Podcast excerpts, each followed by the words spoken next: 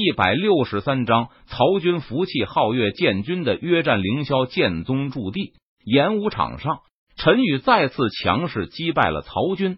怎样？你服不服？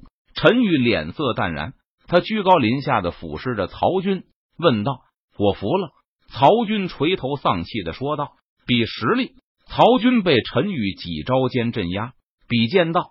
曹军一剑就被陈宇击败。身为剑仙传人的曹军，他第一次遭受到如此巨大的打击，曹军整个人都颓废了。老祖赢了，太棒了，太好了！当凌霄剑宗的弟子们听到曹军当众认输之后，顿时沸腾了起来。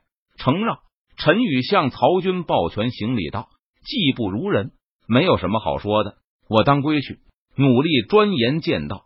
等我剑道再有突破时，便再来战你。”曹军起身回礼道：“那我就等你再来挑战我。”陈宇闻言，他笑着答应道：“剑道切磋有时候也很有必要，因为互相切磋，能够见到不同的剑道，能够印证自己的剑道是否走对了。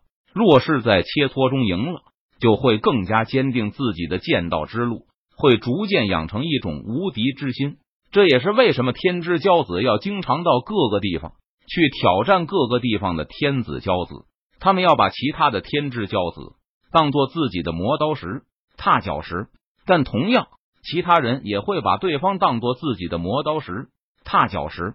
正所谓，胜者为王，败者为寇。只有一直赢下去的人，才能养成无敌之心，在道的路上走得更远，最终正得道果，成帝、成仙、成神。曹军走了。他失魂落魄的走了。来时，曹军意气风发，风华绝代，一副不把天下人放在眼里的样子。但是，曹军在凌霄剑宗遭遇了平生最大的失败，自然很难缓过劲来。曹军只有走出这次的阴影，打破这次失败的心魔，他的剑道境界才有可能更进一步。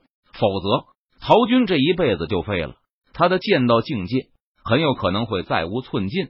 陈宇能感觉到自己身上那种沉重感消失了，这意味着陈宇渡劫期的第二难已经度过。我回去了。陈宇跟柳玄宗、李青衣、南宫武三人说了一声，他脚尖轻点地面，身影瞬间消失在了原地，回到镇魔石碑禁地中去了。陈宇这一次没有遮掩真实面容，所有的凌霄剑宗弟子。都已经看到了陈宇的相貌，认识了他，所以陈宇不能再到凌霄剑宗各处去当一名普通杂役弟子了。因为陈宇如果随意出现在凌霄剑宗驻地的外，很容易便引起无数凌霄剑宗弟子的围观，造成不便。所以陈宇只能待在镇魔石碑禁地中了。但是，一直待在镇魔石碑禁地中，对于陈宇来说也是非常不利的选择。因为陈宇的签到系统在同一个地方签到次数多了，奖励就会越来越差。看来是时候离开凌霄剑宗，到其他的地方去了。陈宇心中已经有了想要离开凌霄剑宗的心思了。他自语道：“日子一天一天过去，陈宇在镇魔石碑禁地中，除了签到，就是打扫卫生，晚上默默修炼。唰！突然，某一天。陈宇在镇魔石碑禁地用扫把扫着落叶的时候，陈宇感觉到身上的沉重感又回来了。难道是我渡劫期的第三难来了？陈宇眉头微皱，他在心中自言自语道：“就在这个时候，一道红色的身影出现在了镇魔石碑禁地中。只见南宫武身穿火红长裙，如同火焰精灵般的身影飘然落下。陈师兄。”南宫武喊道：“原本南宫武和李青衣都是喊陈宇老祖的，但是陈宇觉得这样喊都把他喊老了，感觉怪别扭的。要知道，他从十八岁拜入凌霄剑宗，这才过去了五年的时间。陈宇现在只有二十三四岁的年龄，却被人天天喊老祖老祖。陈宇觉得他要保持年轻的心态才行，于是陈宇就让李青衣和南宫武。”喊他陈师兄就行了。小五，你怎么来了？陈宇见状，他手中动作一顿，好奇的问道：“陈师兄，宗主让我喊你到凌霄大殿去一趟。南宫武解释道：“这样啊，好。”陈宇闻言，他将手中的扫把放在一旁，点头应道。随后，陈宇和南宫武两人赶到了凌霄大殿门前。陈师兄，我刑罚堂那边还有很多事情要做，就不进去了。你一个人去见宗主就可以了。南宫武给陈宇打了一个招呼，他就急匆匆的走了。